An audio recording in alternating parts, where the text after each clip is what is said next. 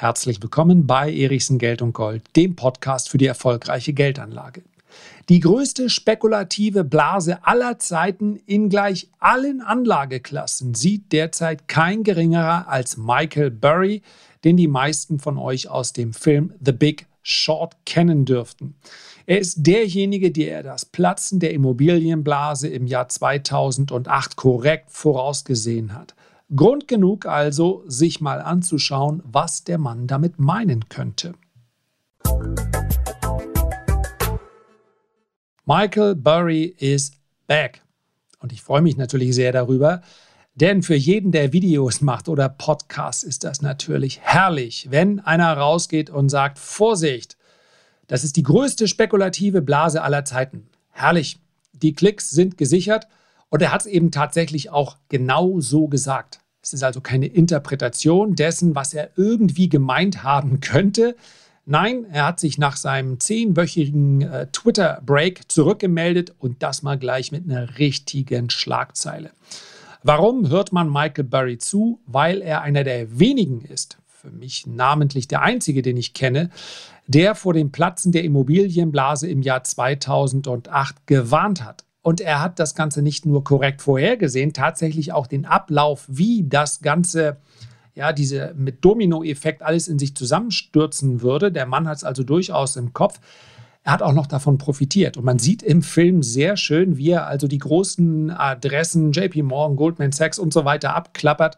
Ja und sie alle dann bittet, ihm da einen Short aufzulegen. Einen Short, den es vorher noch gar nicht gab. Und die haben natürlich gesagt, ja, natürlich, das machen wir gerne. Mitten hier rein, alle kaufen Immobilien, alle wollen verbriefte ähm, Hypotheken haben und du willst drauf shorten. Na bitte, wenn du das Geld unbedingt vernichten willst, machen wir gerne für dich.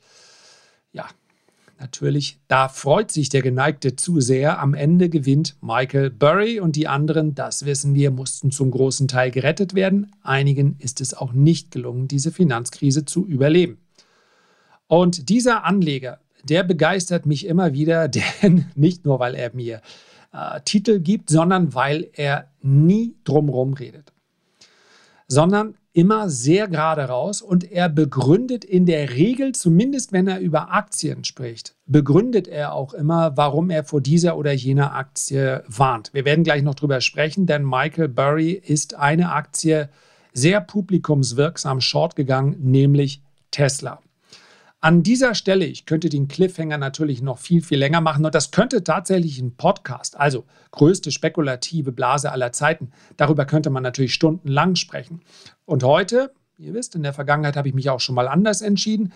Heute habe ich gesagt, entweder kannst du diese Folge mal so in 10, 12, 15 Minuten machen oder du brauchst 45 Minuten. Keine Angst, ich habe mich für Variante 1 entschieden. Denn und hier endet schon der Cliffhanger. Michael Burry ist jemand, der sehr häufig und sehr regelmäßig warnt. Und das schon seit relativ langer Zeit. Er ist einfach ein Mahner und Warner. Und das insbesondere bezogen auf den Aktienmarkt, bezogen auf äh, Bitcoin, wobei er Bitcoin ganz bewusst nicht short geht, weil er sagt, anything can happen. Aber er ist für den Markt schon relativ lange ziemlich skeptisch. Und das muss nicht verkehrt sein. Wir schauen gleich noch drauf, was er uns an Argumenten liefert. Das ist bei Tesla mehr als beim Gesamtmarkt.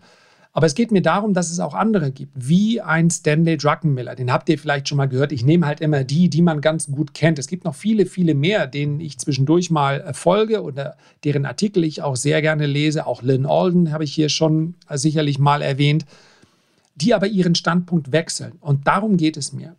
Wenn jemand immer auf diesem Standpunkt stehen bleibt und sagt, das muss aber schief gehen, das ist die größte Bubble, dann ist das natürlich etwas anderes, als wenn jemand sagt, dieser Markt ist relativ teuer, diese Branche geht eigentlich noch, dieser Markt ist teuer, aber äh, unter diesen Umständen könnte es noch dahin gehen, also der das Ganze etwas dezidierter sich anschaut.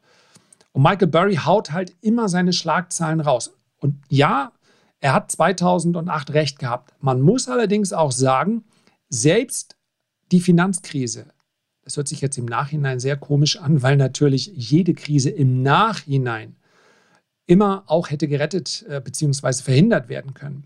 Selbst bei der Finanzkrise war es knapp. Hätten Sie also damals Lehman nicht über die Klinge springen lassen, hätten Sie die Sitzung, die Sie dann zehn Tage später gemacht haben, hätten Sie also von Anfang an gesagt, und Sie ahnten ja zumindest, dass das Ganze schwierig werden würde, hätten Sie sofort Liquidität in unbegrenzter Menge bereitgestellt. Ja, da geht es ja erstmal nur um ein psychologisches Signal. Dann hätte die Finanzkrise verhindert werden können. Und ganz wichtig ist natürlich, dass viele, die sich nicht so sehr mit dem Börsenmarkt äh, oder mit dem Aktienmarkt beschäftigen, mit der Geldanlage im Allgemeinen, immer denken, na sowas kann ja auch ein bereinigendes Gewitter sein. Eine Korrektur oder ein Bärenmarkt, das können bereinigende Gewitter sein, ohne Frage. Ein Crash und noch dazu einer, der so weitreichende Folgen hatte wie die äh, Finanzkrise, kostet ganz, ganz viel. Es kostet ganz, ganz viel im Nachhinein, die Schäden wieder hinzubekommen. Und in den allermeisten Fällen sind die Schäden eben dort zu sehen, bei denen, die am allerwenigsten dafür können. Das heißt, so dieser, wir haben, wie soll ich das nennen? Wir haben ja so, so, so, so einen christlichen Glauben von Schuld und Sühne. Ja, wenn wir zu lange über unsere Verhältnisse leben, dann muss dafür auch einer bezahlen. Das Problem ist nur, und das ist tatsächlich ein messbares Problem, wann immer diese großen Krisen dann auftauchen, dann leiden nicht die, dann leiden die Hedgefondsmanager, weil sie ähm, ein Jahr lang mal keinen Bonus bekommen oder ja, dann müssen sie vielleicht sich mal wirklich ausruhen in den Hemdens, weil das so ein anstrengender Tag war. Also, ich will das gar nicht verniedlichen. Das ist dann schon extremer Druck auf der ganzen Branche gewesen. Aber wer wirklich leidet, sind diejenigen, die ihre Arbeitsplätze verlieren. Insofern, ein bereinigendes Gewitter ist so eine Krise sicherlich nicht. Und hätte sich die, hätten sich einige Herren vorher abgestimmt und gesagt, okay, wir haben hier ein Problem. Ja, alles in der Folge, die Analyse, ähm, die, die geht ja teilweise heute noch weiter. Also noch heute ist Investmentbanking nicht überall getrennt vom Privatkundengeschäft und, und, und. Eigenes Thema. Aber insofern, auch das, das diesmal, diese Wette damals von Michael Burry war eine extrem riskante. Das wollte ich eigentlich sagen, in vielen Worten. Ja, so komme ich natürlich doch bei 45 Minuten raus. Nein, komme ich nicht, denn wir schauen jetzt mal darauf im Original, was Michael Burry gesagt hat. Er wurde nämlich äh, gefragt und im Original hat er gesagt, People always ask me, what is going on in the markets? Also was passiert denn hier in den Märkten? Hat er getweetet, dass man ihn das immer fragt. Und seine Antwort lautet, it is simple. Es ist ganz einfach. Greatest speculative bubble of all time in all things. Die größte spekulative Blase aller Zeiten und zwar in allen Dingen. Und dann hat er noch so ein Hashtag FlyingPix360 und dieser Hashtag soll wohl dafür stehen, dass ähm, ja diese Überbewertung quer durch alle Branchen und äh, fliegende Schweine überall sind. Also überall in allen Märkten gibt es irgendwelche Dinge, die eigentlich nicht vorkommen sollten. Fliegende Schweine eben. Ja. Als klassischer Value-Anleger, so beschreibt sich Michael Burry selber, kommt er natürlich bei der derzeitigen Entwicklung in vielen Branchen an den Finanzmärkten auf viele, viele Übertreibungen.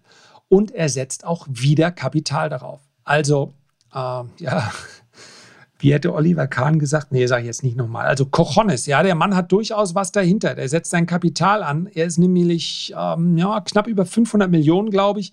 Dadurch, dass es mit Optionen gespielt wird, ist es nicht ganz so einfach in der Größenordnung zu sagen. Aber ich meine, es müsste in ungefähr eine 500, 600 Milliarden, ich klicke gerade im Hintergrund, dann hörst du das, ähm, Wette gegen Tesla.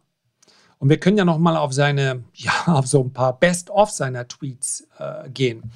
Zum Beispiel, ich habe es eben schon ähm, gesagt, schon länger sagt der Markets have now bubbled over in a dangerous way. Also die Märkte äh, sind jetzt in, in Bubbles, also in Blasen in einer gefährlichen Art und Weise. Und das ist es eben, das ist sehr verallgemeinernd.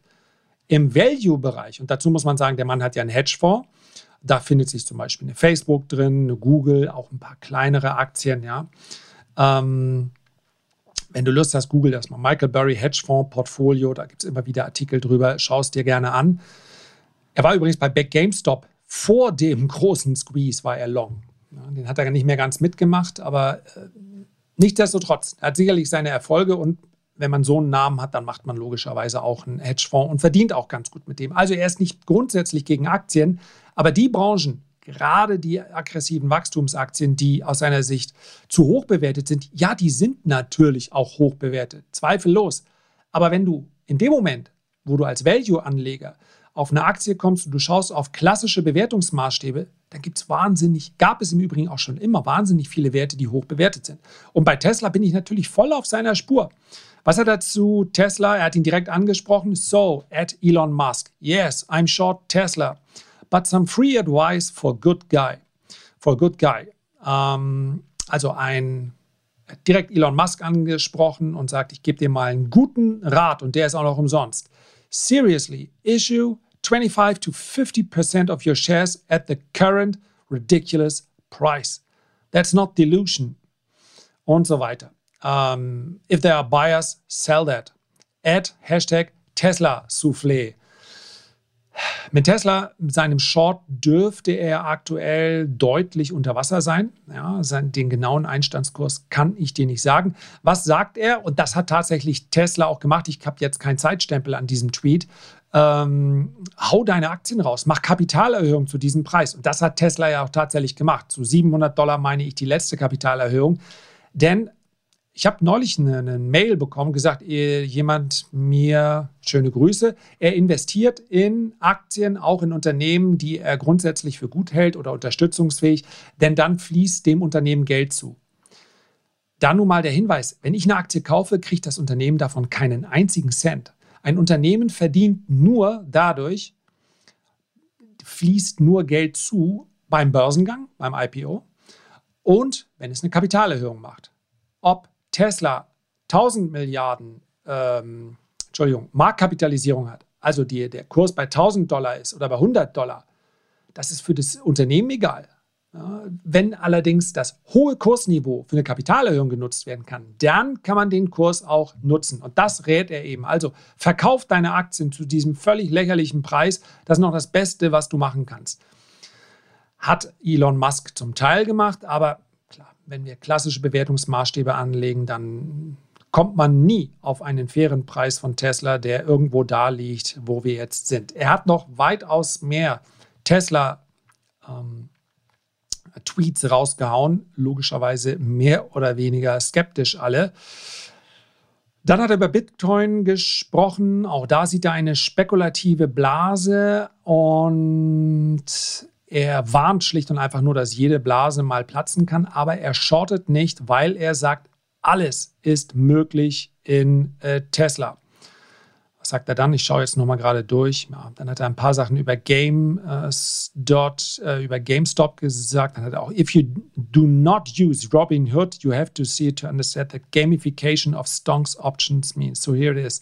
If this looks like a serious investing app to you, and not a dangerous casino, fun for all ages, you've been gamified. Also, ähm, wer Robinhood, ähm, die App nutzt, der muss wissen, das Ganze ist dort wie ein Spiel dargestellt und, und, und. Vorsicht, Vorsicht, Vorsicht. Er warnt also quer durch alle, quer durch alle Richtungen an der Börse und aus meiner Sicht oft auch zurück, zu Recht. Er spricht über die SPACs, die Special Purpose Acquisition Companies, die auch aus meiner Sicht absolut ähm, zu absoluter Geldvernichtung führen werden für die allermeisten. Also ich will ihm gar nichts absprechen von seiner Kompetenz. Allerdings halte ich die Warnung, dass alle Märkte jetzt in der größten spekulativen Blase aller Zeiten sind, für sehr, sehr verallgemeinert. Grundsätzlich ist jede neue Blase, die am Aktienmarkt entsteht, immer die größte Aktienblase, weil natürlich im Laufe der Jahre und Jahrzehnte die Geldmenge immer weiter steigt. Das heißt, allein schon durch die Inflation steigt ja das Ganze, der Ballon wird immer größer. Das heißt also, wenn wir über absolute Blasen sprechen, dann ist immer die aktuelle Blase gerade die größte. Insofern könnte man sagen, ja, da hat Michael Burry recht. Es ist die größte spekulative Blase aller Zeiten. Aber auch Michael Burry ist mit seinem Hedgefonds nahezu voll investiert, eben in Aktien und Unternehmen, die er nicht für überbewertet hält. Und daher gebe ich ganz offen zu, die Überschrift war richtig klasse. Und es macht auch Spaß, ihm zu folgen, weil er natürlich auch sehr schön provoziert und dementsprechend auch Feedback bekommt. Unter Investorenaspekten kann ich mit dieser Aussage, wir seien in der größten spekulativen Blase aller Zeiten, relativ wenig anfangen. Denn wenn wir über ja, viele Aktien sprechen, die eben jetzt kein Geld verdienen, die auch in den nächsten Jahren kein Geld verdienen werden, dann haben wir ja in den vergangenen Folgen angesprochen, ja, die sind immer gefährdet. In einem Bärenmarkt werden die nicht 20, sondern 80 oder 90 Prozent verloren, verlieren, selbst wenn sie vorher schon 50 Prozent verloren haben. Das passiert immer in Bärenmärkten. Aber es zwingt einen ja auch niemand, nur in spekulative Aktien zu investieren. Das war's für heute. Herzlichen Dank für deine Aufmerksamkeit. Ich freue mich, wenn du dir die Zeit nimmst, ein Feedback oder einen Kommentar zu hinterlassen. Und wie immer freue ich mich am allermeisten, wenn wir uns beim nächsten Mal gesund und munter wiederhören. Bis dahin alles Gute, dein Lars.